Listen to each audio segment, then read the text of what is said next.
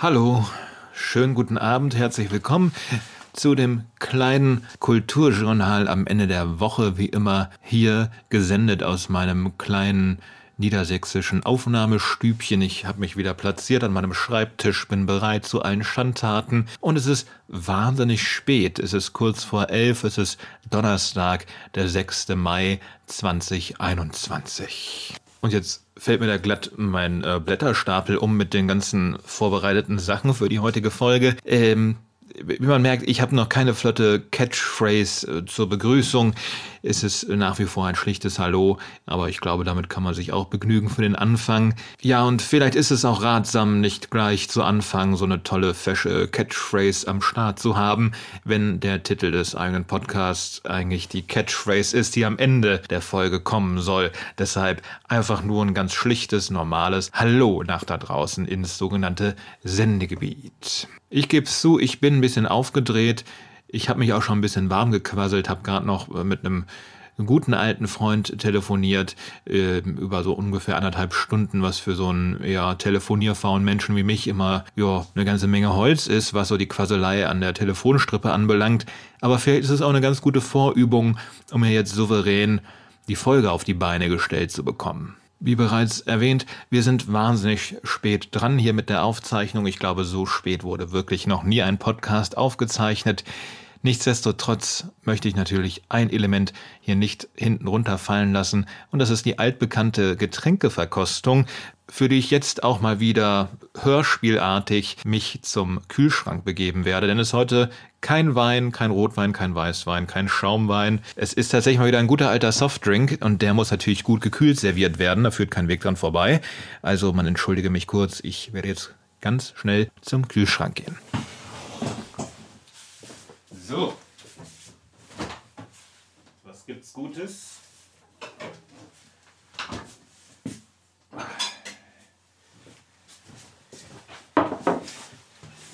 Es ist äh, heute wirklich was äh, da, was ich noch nie getrunken habe, was mir aber schon häufiger in den Sortimenten der Supermärkte aufgefallen ist. Heute gibt's äh, die Capri Sun, also früher hieß das ja noch Capri Sonne. Äh, kann man, kommt man auch nicht drum hin, äh, das zu erwähnen, dass man noch den alten Produktnamen kennt. Twix hieß auch mal Ryder übrigens. Also Capri Sun and Bubbles mit extra Vitamin C äh, ist vegan kohlensäurehaltiges Fruchtsaftgetränk, Fruchtgehalt 10%. Mehr Infos gibt es hier nicht, keine äh, fluffigen Werbetexte, die ich jetzt hier ohne weitere Bezahlung vortragen könnte. Es ist, glaube ich, das erste Dosengetränk äh, hier im Podcast, deshalb äh, darf man natürlich auch nicht dieses schöne Zischgeräusch, ah, dieses Knacken, dieses Knacken der Dose darf man nicht vorenthalten. Ich werde es äh, jetzt einfach mal aus der Dose süffeln ja, Capri-Sonne war jetzt nie so mein Favorite-Getränk als Kind. Ich war meistens so doof, da entweder den Strohhalm rein zu friemeln oder äh, da nicht so großen Druck auf dieses Trinktütchen auszuüben, damit nicht alles überfließt. Deshalb war ich immer so ein bisschen untalentiert für dieses äh, ja sehr ungesunde, zuckrige Getränk. Mal schauen, wie es sich mit dieser Limo hier verhält. Ich koste mal. Hm. Schmeckt wie eine Fanta, die schon leicht abgestanden ist.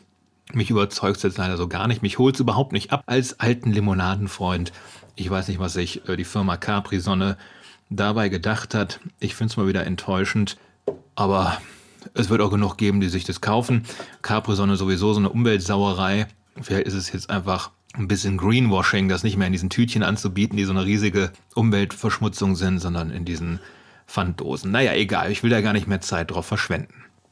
Immerhin, äh, in diesem Podcast hier gibt es noch echten unsimulierten Genuss, also zumindest mm, in der Hektik, äh, die ich hier aufbringen muss, damit das nicht immer als äh, zu zeitaufwendig sich erweist.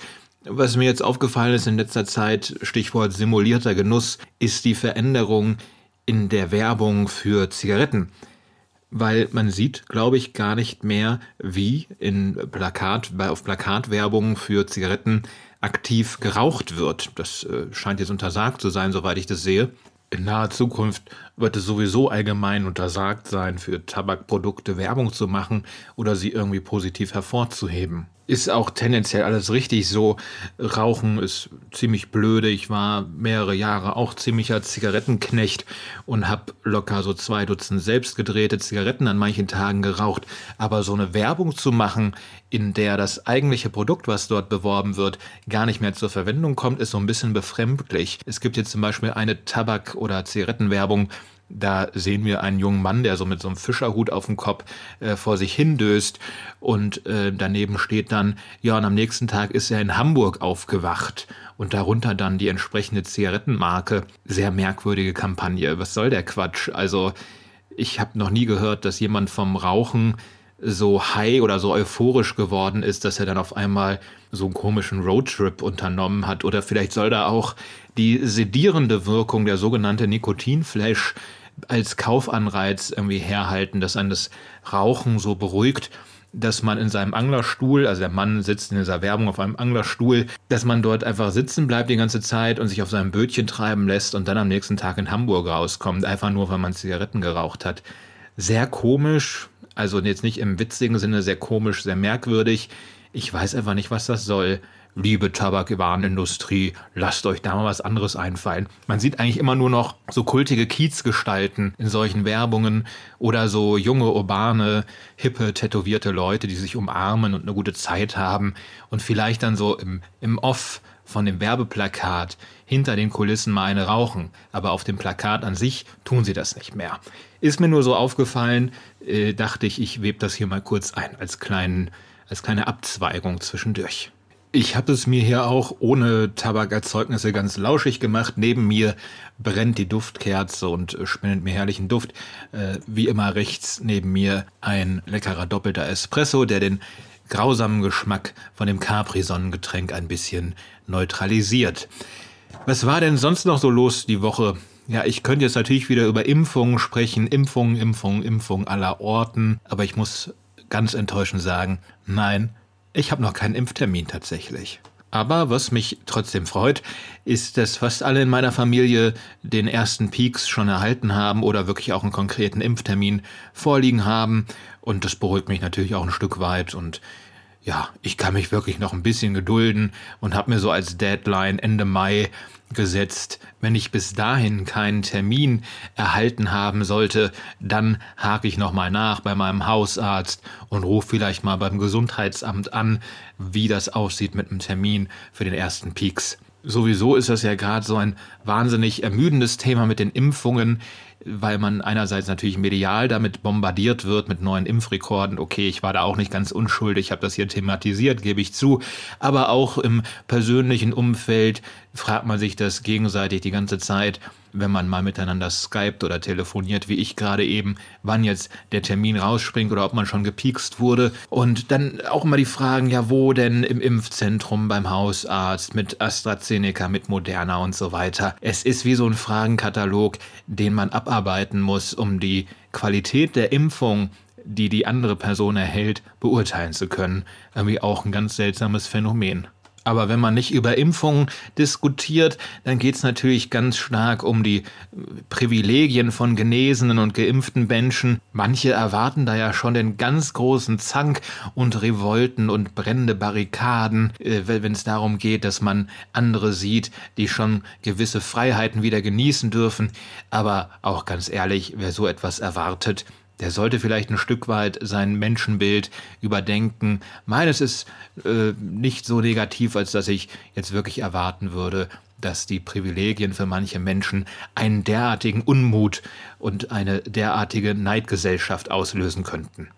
Es ist ja auch schlicht und ergreifend so, dass natürlich die Freizeiteinrichtungen und die Gastronomie noch nicht mit vollem Karacho diesen Neustart jetzt angehen werden, dass die Häuser sofort rappelvoll sind und jeder Platz ist besetzt. Und wen das wirklich mit Neid erfüllt, andere Leute in so einem halbleeren Lokal zu sehen, der hat, glaube ich, so manch kindischen Neidreflex oder bestimmte kindische Komplexe noch nicht so ganz überwunden, wenn man mich fragt. Manch einer erinnert sich vielleicht auch noch, wie das so mit 17 Jahren war.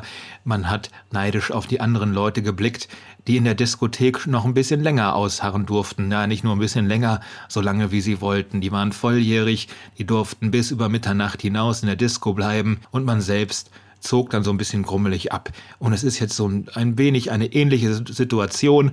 Man hat eine bestimmte Sache in seinem Leben noch nicht erfüllt oder etwas vollendet und muss deshalb noch ein bisschen auf was warten. Und diese Geduld für ein paar Wochen, vielleicht eins, zwei, drei Monate, die muss man jetzt einfach mal abverlangen können. Ich glaube, die Gesellschaft darf das auch mal abverlangen und äh, dann muss man sich einfach mal auf den Hosenboden setzen und noch ein bisschen weiter warten und dann kann man restliche Privilegien gerne mal in Anspruch nehmen. Ich weiß, das klingt jetzt auch ein bisschen väterlich und der Vergleich hinkt auch ein bisschen zwischen einer Impfung, die einem eigentlich zur Verfügung stehen sollte, und dem Vollenden eines Lebensjahres, das eine gewisse geistige Reife mit sich bringt. Aber ich lasse es jetzt einfach mal so stehen und hoffe darauf, dass äh, die Gesellschaft sich anhand dieser Erleichterungen und dieser Maßnahmen, die gelockert werden, nicht noch weiter spaltet. Es soll eigentlich für diese Woche schon mal ein ganzer Sermon zum großen C-Thema sein, zur Pandemie, die ja immer noch nicht so ganz überwunden ist, wo sie aber schon wieder gewisse Lichtstreifen am Ende des Tunnels auftun und ja, was macht man, wenn man als Podcaster nicht mehr so richtig weiß, was man erzählen soll, wenn thematisch alles abgehakt ist? Ja, man erzählt einfach mal ein bisschen, was man in den letzten paar Tagen so auf Netflix geguckt hat. Und das mache ich jetzt auch einfach mal so. Ne? Also nehme ich mir jetzt einfach mal so raus. Die Tage habe ich auf Disney Plus eine Art Konzertfilm gesehen. Und zwar Taylor Swift Folklore The Long Pond Studio Sessions wie gesagt, im engeren Sinne ein Konzertfilm. Bevor ich da so inhaltlich ein bisschen drauf eingehe, ähm, komme ich nicht umhin zu sagen, dass man eigentlich mal eine komplette Sonderfolge nur für und über äh, Taylor Swift machen müsste. Nicht, weil sie jetzt insgesamt viel zu wenig Aufmerksamkeit genießt, um Gottes Willen. Sie hat ja nun alle bedeutenden Preise bereits abgeräumt und auch in kommerzieller Hinsicht läuft ja alles rosig für sie. Aber ich habe ein bisschen den Eindruck, und es ist eine rein anekdotische Evidenz hier, dafür kann ich wenig konkrete Beweise bringen, ich gebe es offen zu, ich habe so ein bisschen den Eindruck, dass das intellektuelle Vergnügen, was man bei Taylor Swifts Musik haben und empfinden kann, im deutsch deutschsprachigen Raum gerne mal so ein bisschen unterschätzt wird. Also in den USA gibt es auch ganze Podcasts, die jede Woche einen Taylor Swift-Song textlich untersuchen. Ich weiß jetzt auch nicht, ob das dann noch musikalische Analysen gibt, aber an dem lyrischen Werk, da kann man natürlich viel dran herumdoktern, analysieren und interpretieren. Aber ich meine ja auch hier in Deutschland wirklich ganz konkret so die Kultursparten ähm, im, im Rolling Stone oder meinetwegen auch in den Feuilletons, die sich sehr stark zurückhalten, wenn es um die Persona Taylor Swift geht. So bei, bei Billie Eilish oder Charlie XCX wird immer wirklich jede Platte ja, schon auf eine sehr weitschweifig intellektuelle Art besprochen. Und bei Taylor Swift heißt es dann immer nur, ja, jetzt macht sie ja so eingängige Popmusik oder wie jetzt auf den letzten beiden wirklich meisterhaften Alben. Dann heißt es dann nur, jetzt macht sie ja, Folk, Singer-Songwriter-Musik. Und ich finde, das wird der ganzen Sache einfach nicht gerecht. Es ist so ein gefühlt leicht gestörtes Verhältnis Deutschland und dieser Pop-Superstar. Vielleicht ist das auch der Grund, wieso Swift bislang nur sehr wenig Deutschlandkonzerte gespielt hat. Also ich drohe das hiermit schon mal ein Stück weit an. Vielleicht gibt es eines Tages die riesige Sonderfolge, wo ich 30 Minuten lang über im Besonderen die Alben Folklore und Evermore sprechen möchte und quasi meine äh, Liebe für Taylor Swift, die sich jetzt auch erst im Rahmen der Pandemie so wirklich abgezeichnet hat, hier äh, vollends darstellen möchte. Denn, und das sei abschließend dazu gesagt, jetzt nicht äh, zu dem Konzertfilm, aber zu, zum Themenkomplex Taylor Swift, denn wir haben es hier zu tun mit einer Songwriterin vom Rang eines Bruce Springsteen, einer Joni Mitchell. In dieser Liga spielt sie definitiv und das lässt sich auch belegen, wie ich finde. Bei diesem Folklore. Ähm, ich hoffe, ich betone das richtig. Ich weiß, meine englische Betonung ist ja ganz schrecklich. Ich sage auch vielleicht einfach nur Folklore. Äh, bei diesem Folklore-Konzertfilmchen ist es einfach so, dass sie mit ihren beiden Mitmusikern sich in einem kleinen Waldhüttchen mit äh, dort drin befindlichen Tonstudio aufhält und sie äh, spielen nach und nach, haargenau in der chronologischen Reihenfolge, wie auch auf dem Album selbst, die einzelnen Stücke des Albums, 16 Stück sind es insgesamt. Also es herrscht da eine wahnsinnig intime Atmosphäre, Taylor Swift ist wirklich nur mit zwei Mitmusikern da in diesem Studio, aber ihm gelingt es im Trio, jedes einzelne Stück dort zum Leben zu erwecken. Natürlich manches ist dann ein bisschen vorproduziert, kommt dann so im Halbplayback, aber manche äh, oder einige der Stücke auf dem Album, was da präsentiert wird, sind auch so reduziert, dass man das zu dritt auch durchaus gut auf die Beine stellen kann. Und dann gibt es immer wieder zwischengeschaltete Gesprächssequenzen, die Taylor Swift mit ihren Mitmusikern führt. Und diese Gespräche sollen natürlich jeden einzelnen Song ein bisschen näher erläutern, in den Gesamtkontext einfügen. Und das klappt hier auch enorm gut, denn das ganze Folklore-Album, jetzt habe ich es auf Deutsch ausgesprochen, funktioniert einfach wie ein großer Geschichtenreigen, fast schon wie so ein Short-Story-Band. Okay, das ist jetzt nichts bahnbrechend Neues. Taylor Swift hat schon immer sehr stark erzählerisch und wenig verklausuliert in ihren Liedern gearbeitet, aber hier lässt sich dann im Gespräch wirklich erfahren, welche Wichtigkeit manche dieser Songs für Taylor Swift selbst als Künstlerin haben und welche Referenzen hin auf andere Personen, andere Songs, die irgendwo verstreut sind, ja noch vorhanden sind. Es ist durchaus spannend, sich das anzuhören. Ich bin, ähm, ja, wie man vielleicht auch der vergangenen Folge entnehmen konnte, nicht so der Fan von künstlerischen Selbstauskünften, aber es unterstreicht hier auf eine uneitle Art, wie komplex dieses letzte Album ist von dieser Künstlerin.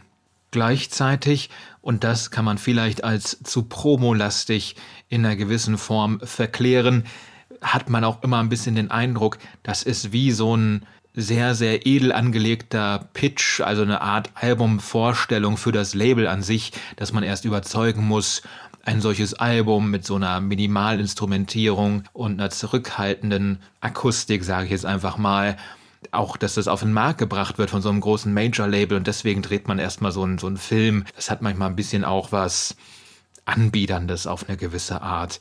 Aber das tut dem Vergnügen, dem ästhetischen Vergnügen, was dieser kleine, schöne, Corona-konforme Konzertfilm bietet, überhaupt gar keinen Abbruch.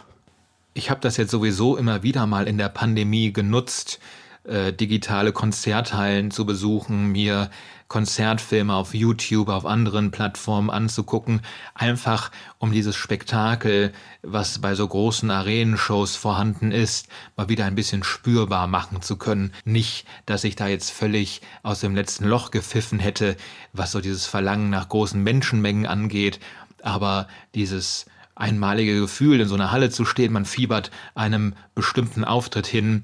Ja, das hätte ich schon ganz gern mal wieder. Ich hoffe, es kommt bald zurück. Aber auch abseits der Pandemie könnte man halt gucken, was ist denn das mit diesen Konzertfilmen heutzutage? Also die Konzerttickets sind ja extrem kostspielig geworden. Also für einen großen Act unter 100 Euro geht ja kaum noch was. Und das kann sich halt schlichtweg nicht jeder Fan leisten. Dieser Wahrheit muss man ja ein bisschen ins Auge blicken.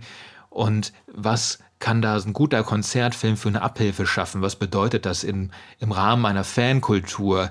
Und auch wenn man heutzutage auf YouTube guckt, gibt es ja sehr viele von Fans hergestellte Konzertfilme, wo dann einfach mehrere Kameras in so eine Arena geschmuggelt wurden und man hat dann so eine multiperspektivische Sicht auf die Bühne und da sind zum Teil manchmal wirklich gute Resultate dabei. Was bedeutet das für die Konzertlandschaft? Arbeitet man vielleicht stärker daran, die Exklusivität von so Konzerten wiederherzustellen, indem man dafür sorgt, dass Handys gar keinen Eingang mehr finden zu solchen Shows. Aber wie will man das machen, wenn bei einer Arena-Show 30.000 Leute da sind? Denen kann man ja nicht allen das Smartphone wegnehmen, sodass nicht mehr mitgefilmt wird. Äh, das Konzertwesen hat sich natürlich in den letzten 20 Jahren stark verändert, ist gar keine Frage. Ähm, ist jetzt hier nicht Zeit und Raum dafür, das in aller Ausführlichkeit darzulegen. Dafür bräuchte man auch einen fachkundigen Gast, irgendwie aus der Booking-Szene oder dergleichen, der einem das gut darlegen könnte, welche Konzepte es da so gibt. Wie auch immer, ich würde mich noch kurz um einen anderen Film kümmern äh, wollen. Ich habe noch den Oscar-Gewinner für die beste Doku geguckt.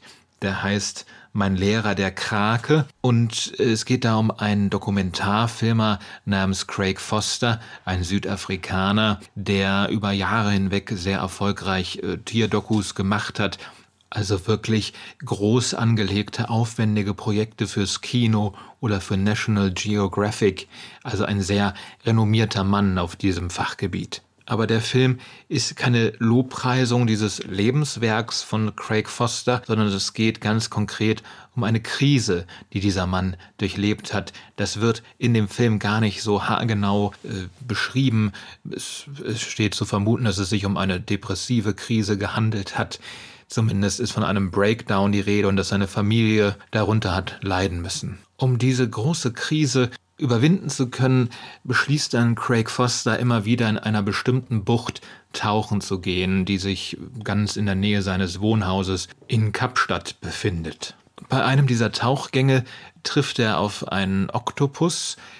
Dieser Oktopus baut dann eine besondere Bindung zu diesem Tierfilmer auf und die Geschichte dazu, was sich da alles ereignet, das erzählt dieser Dokumentarfilm. Wir sehen immer wieder Craig Foster in einer Erzählerrolle an seinem Küchentisch sitzen, wo er immer wieder einfach nur in die Kamera schaut und berichtet, äh, was er so gesehen hat und kontextualisiert natürlich auch die Bilder, die seine ganz eigene Unterwasserkamera uns liefert, weil bei manchen Dingen wären wir als nicht sachkundige Zuschauerinnen und Zuschauer oftmals ein bisschen überfordert und könnten das gar nicht einordnen. Ich werde jetzt davon ablassen, komplett die Geschichte von Octopus und Naturfilmer hier nachzuerzählen, weil der Film natürlich daraus auch seine Spannung zieht, aber ich möchte auf jeden Fall sagen, der Film macht relativ viel richtig, indem er der persönlichen Geschichte von Craig Foster nicht allzu viel Raum gibt, sondern relativ flott auch mit dieser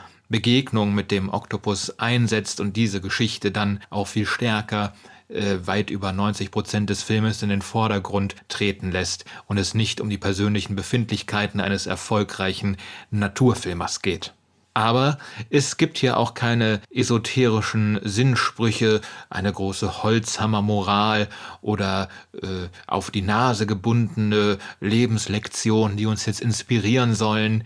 Das äh, macht der Film alles nicht. Natürlich präsentiert er uns die Natur als fragile, schützenswerte Welt. Das ist ja völlig logisch. Es wäre auch dumm, wenn man das nicht so machen würde aber dankenswerterweise zeigt er uns auch eine, für meinen Eindruck, sehr intakte, sehr schöne Natur, die uns nicht mit Schockbildern vermischt wird.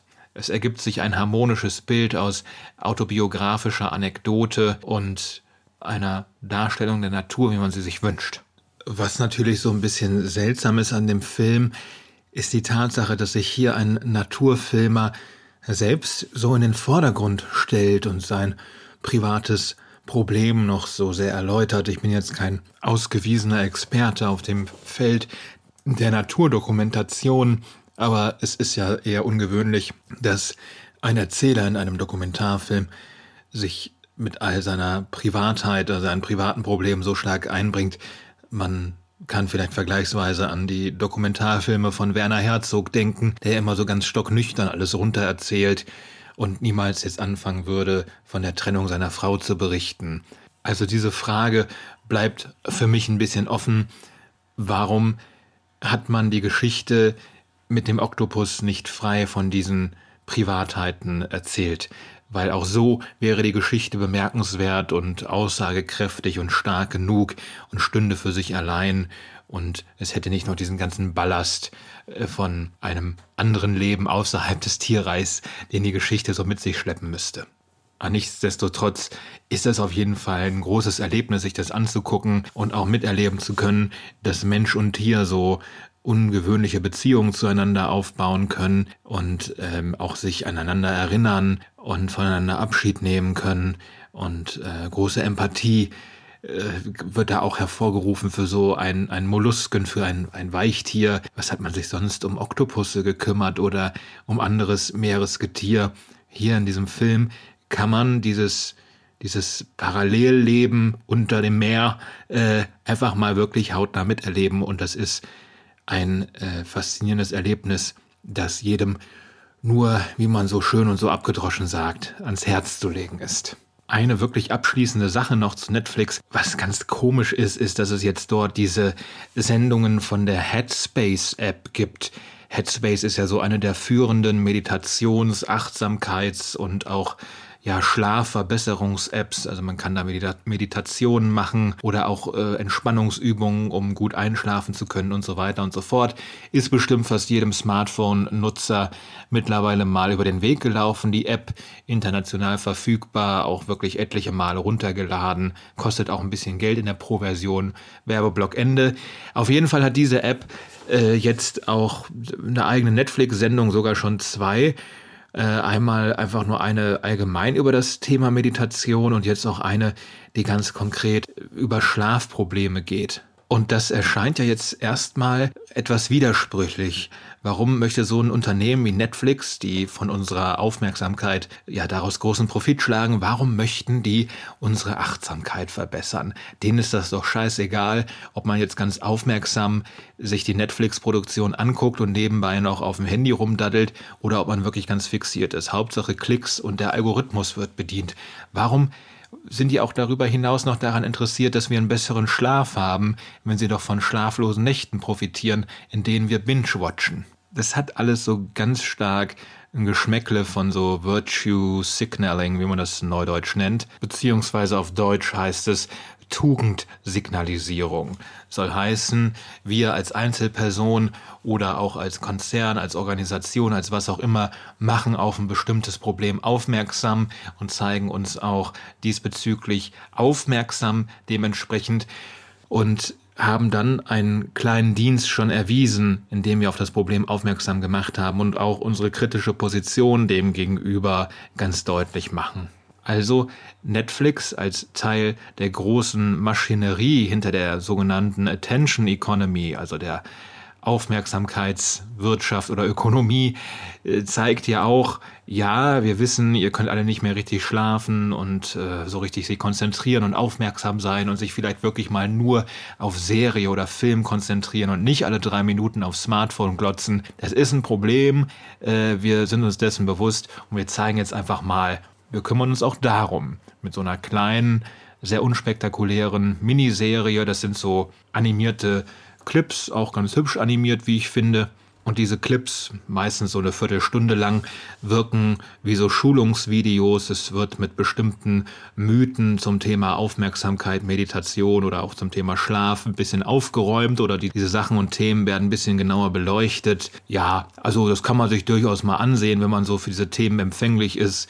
Äh, ich bin da ganz offen. Ich meditiere sehr, sehr regelmäßig. Auch manchmal mit Headspace ist immer sehr unterschiedlich und finde das eine tolle Sache.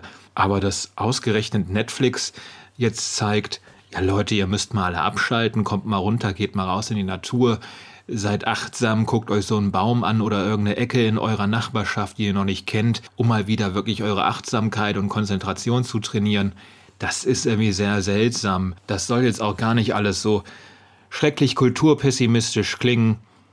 Ich möchte hier auch in diesem Podcast keinen Kulturpessimismus die ganze Zeit ausstrahlen. Im Gegenteil, es soll ja jedwede Form äh, von Kunst und Kultur, von kulturellem Leben Lobpreisen und feiern im Idealfall. Es sei denn, es war irgendwas mal wirklich scheiße. Und zu so einem Fall kommen wir jetzt noch zum Abschluss.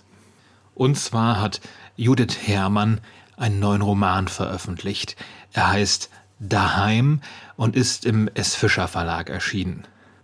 Dieses Buch ist auch nominiert für den Preis der Leipziger Buchmesse in der Sparte Belletristik.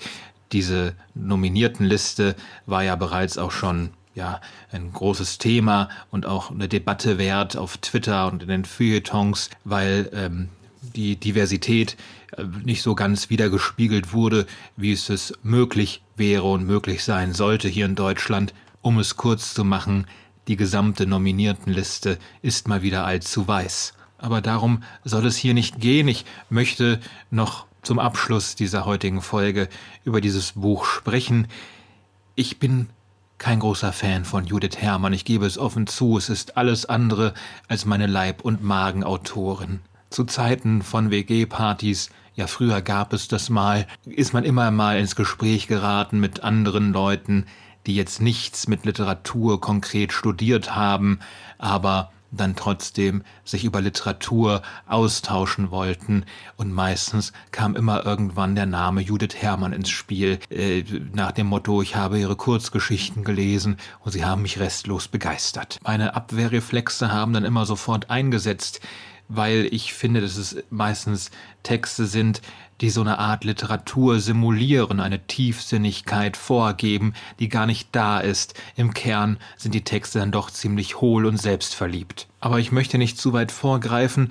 Judith Herrmann ist 1970 geboren und ist 1998 mit ihrem Debüt Kurzgeschichtenband Sommerhaus später äh, zu großer Prominenz gekommen. Dieser Band mit Short Stories wurde im literarischen Quartett damals besprochen, was einer Adelung für ein Debüt gleichkam, und bis heute hält sich dieser literarische Ruhm sehr stark aufrecht. Gemäß des Ruhms, der mit diesem Debüt äh, verbunden war, hat man Judith Herrmann auch lange Zeit immer nur als Autorin von Kurzgeschichten wahrgenommen, aber vor einigen Jahren ist auch der erste Roman erschienen, dies ist nun ihr zweiter. Und vielleicht ist das sogar Judith Herrmanns, zumindest meiner Meinung nach, bislang bestes Buch, aber es ist immer noch kein gutes Buch. Was konkret dieses Buch zu ihrem vielleicht besten Buch macht, möchte ich hier direkt äußern. Und zwar ist es die Anlage, die Konstruktion des Buches. Wir erfahren nämlich im ersten Kapitel von einer Option, gegen die die Erzählerin sich ganz konkret entschieden hat. Also es wird erstmal von etwas erzählt, dem man ausgewichen ist. Wir hören dann erstmal zu Beginn, wie die übrigens namenlos bleibende Erzählerin vor einigen Jahren in einer Zigarettenfabrik, ja, jetzt können wir wieder den Bogen spannen von der Zigarettenwerbung, die ich anfangs erläutert habe, zu dieser Zigarettenfabrik. Also sie hat in einer Zigarettenfabrik gearbeitet und ist dann über Umwege nach Feierabend mit einem Berufsmagier in Kontakt geraten. Der bot ihr dann an, sie als Assistentin einzustellen für den allseits bekannten Zaubertrick die zersägte Jungfrau. Also sie steigt dann auch in diese Kiste hinein und äh, lässt sich erklären, wie der Trick genau funktioniert und der Zauberer sagt ja auch die ganze Zeit, wie perfekt sie wäre für diesen, für diesen Zaubertrick als Assistentin, wie gut sie da hineinpasst und so weiter. Und sie könnte dann, wenn sie denn wollte, mit ihm auf Kreuzfahrt fahren. Nach Singapur würde es gehen auf einem Kreuzfahrtschiff und dort würden sie jeden Abend zusammen auftreten und ein paar Zaubertricks performen. So ist die Ausgangslage. Dieses Angebot liegt vor. Wie wir dann aber erfahren, hat sich die Erzählerin komplett dagegen entschieden. Im nächsten Kapitel lebt die Erzählerin dann auf dem Land in einer kleinen Küstenstadt, in welchem Bundesland auch immer, auch das erfahren wir nicht genau, und scheint auch dort ganz glücklich zu sein. Sie hat vor rund 20 Jahren eine Tochter bekommen, die sich auf Weltreise befindet und das nachholt, was der Erzählerin selbst in Aussicht gestellt wurde, die diesen Traum nun nachlebt oder nachempfinden kann. Diese Tochter schickt dann auch immer wieder so kleine Status-Updates, wo sie sich gerade befindet. Vor über 20 Jahren hätte es die Mutter auch selber machen können. Wie man merkt, es doppelt sich alles ein bisschen in der Erzählung. Es gibt gewisse Spiegeltechniken, wie beim Zaubertrick auch selbst sich immer wieder vieles über Spiegel abspielt oder über Spiegel bewerkstelligt wird. Also wie man sieht, eine gewisse Raffinesse ist dem Text auch nicht so ganz abzusprechen, aber es ist die Sprache.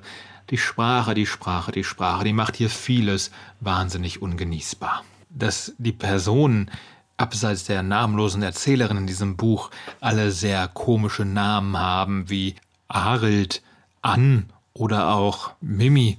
Ja, das kann ich alles noch so akzeptieren. Über das Problem, Figuren in Büchern Namen zu geben, darüber könnte man auch eine wirklich lange Zeit referieren. Das ist wirklich eine große Kunst, gute griffige Namen zu finden, die nicht klischeehaft oder albern wirken. Aber trotzdem, hier bei Judith Herrmann läuft es mal wieder sehr stark aus dem Ruder. Geschenkt. Leider erwarten uns eher so bestimmte Stilblüten in den Beschreibungen, die sehr adjektivarm sind, die dann stilblütenartig daherkommen, oder aber auch in den Dialogen. An einer Stelle zum Beispiel möchte die Erzählerin ihrer Tochter mitteilen, dass sie die neue, viel zu junge Freundin ihres Bruders sehr seltsam findet. Das klingt dann im Dialog wie folgt. Ich sage, sie ist nicht seine neue Freundin, sie ist so alt wie du, sie ist ein Tick. Ansagt, Tick, ja, Mama, okay. Also An ist die Tochter logischerweise und ja, wie klingt es? Es klingt nach komischem, naiven Gebrabbel. Es spricht einfach niemand so. Es mangelt hinten und vorne an einer Sprache, die, ja, sie muss ja nicht echt sein, aber glaubhaft, sie muss in der erzählten Welt funktionieren, und während die Dialoge irgendwie dieses Handlungsgerüst zusammenhalten, so findet man dann in den beschreibenden Passagen nichts als erzählerisches Graubrot, was die Lektüre total langweilig macht. So heißt es an einer Stelle, er tut mir eine großzügige Portion auf den Teller, sich selber das Doppelte davon. Man muss keine großartige Lektoratserfahrung oder Ausbildung haben, um diesen Satz ein wenig schöner zu gestalten. Und mehr möchte ich dann auch zu diesem Roman gar nicht sagen. Denn ich merke natürlich, dass ich mal wieder ein bisschen arg über die Zeit drüber bin, aber ich nehme für mich aus der Produktion dieser Folge mit, dass das mittlerweile auch relativ gut von der Hand geht und ich war heute wirklich sehr unsicher, ob ich die Folge mit Inhalt füllen kann, weil Stichwort Lockdown, Stichwort wir erleben alle das Gleiche, aber irgendwie geht's dann doch. Irgendwie möchte man dann doch sich selbst ein bisschen mitteilen und der Welt da draußen was erzählen, was so los ist, worauf man sich freuen kann, was vielleicht der Betrachtung und der Einordnung in den Diskurs wert ist. Ich kann auch nicht genau sagen, worum es in der nächsten Folge gehen soll. Ich denke aktuell darüber nach, ob ich da über Helga Schubert und ihren aktuell zum Bestseller avancierten Erzählungsband vom Aufstehen sprechen soll. Mit diesem gleichnamigen Text, der auch vom Aufstehen heißt, hat sie ja 2020 den Ingeborg Bachmann Preis gewonnen als 80-Jährige, als soweit ich weiß auch bislang älteste Preisträgerin. Das Buch liegt hier bereit. Ich hoffe, ich kann nächste Woche darüber sprechen. Ansonsten ist die Planung noch etwas in der Luft. Vielleicht sollte ich auch einfach es mir abgewöhnen, hier immer die großen Ankündigungen zu machen. Okay, ich konnte sie bislang immer einhalten, aber ja, wehe mir, das ist mal nicht der Fall. Da bin ich von mir selber sehr enttäuscht. Wer weiß, wo mich dieses Podcast-Projekt hier noch so hintreibt. Ich habe ja nach wie vor auch die große Hoffnung, dass sich der Podcast nochmal sehr zum Positiven hin verändert, wenn die Kulturstätten wieder offen sind, mal ins Kino kann, vielleicht auch in die Oper. Als nicht besonders klassikkundiger Mensch möchte ich mich ja auch mal ein bisschen in Sachen Richard Wagner weiterbilden. Da tun sich ganze Bildungskrater bei mir auf, bei denen ich noch gar nicht weiß, ob ich sie wirklich füllen möchte. Vielleicht kann ich hier auch irgendwann mal ein bisschen zur Freude aller Klassikfans über meine Erfahrung mit Richard Wagner berichten. Es sind alles nur Pläne, es sind alles Träume, Träume sind Schäume. Ich kann es jetzt einfach bislang nur sehr, sehr schwer vorhersagen, in welche Richtung sich noch so alles entwickelt.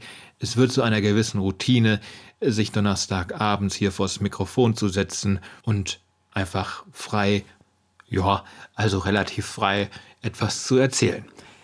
Egal, ich verstricke mich hier in Nebensächlichkeiten. Merci beaucoup an alle, die hier zugehört haben. Ich hoffe, es war thematisch nicht zu durcheinander und ich hoffe, am kommenden Sonntag schalten alle wieder ein. Und bis dahin sage ich Danke, gute Nacht.